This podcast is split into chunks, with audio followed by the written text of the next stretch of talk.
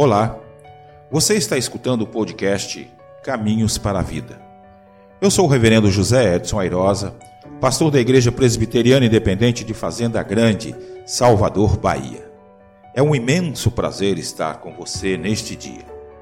Hoje vamos falar brevemente acerca do seguinte tema: silêncio pela dor. O Reverendo Fernando Lira pastor da Igreja Presbiteriana Independente do Brasil, em seu livro O Lado B do Sofrimento, destaca que o sofrimento pode edificar ou destruir. Tanto em um caso quanto no outro, o fato é que nunca seremos os mesmos, pois ele nos transforma. Sendo assim, a vida torna-se mais leve mais plena quando aprendemos a conviver com o sofrimento e nos permitirmos ser moldados por ele. O Brasil está hoje com um número assustador de mortos pelo Covid-19. Estamos batendo a porta dos 40 mil. Isso é preocupante, porque não é apenas o número de mortos que nos assusta, mas a dor que se alastra de famílias que perderam os seus entes queridos. Diante da tristeza, da doença, do luto e da perseguição, o ser humano sente necessidade de consolo. E esse consolo frente à perda é uma intervenção demasiadamente espinhosa. Isso se deve ao fato de ter que agir onde a dor e angústia são elementos determinantes.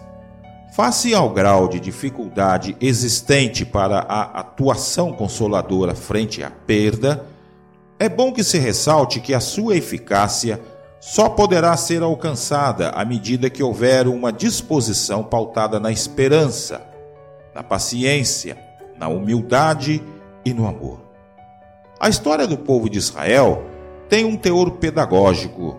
Javé, por meio da compaixão e bondade, assumiu o seu papel de Deus consolador. A consolação frente à perda tem como papel fundamental propor àquele que se encontra triste, aflito e angustiado uma mudança de comportamento. No sentido mais amplo, é preciso que a ação de consolo no processo de reconforto exija, em particular, a presença do coração, ou seja, um envolvimento íntimo.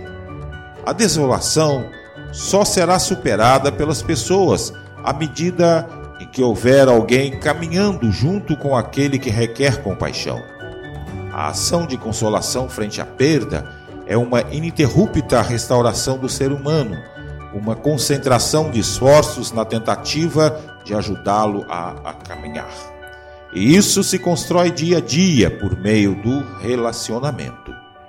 O silêncio pela dor não é uma inércia, mas um momento de reflexão. Só o silêncio pode ecoar nossa dor. Este foi o nosso podcast de hoje. Deus te abençoe. Até a próxima.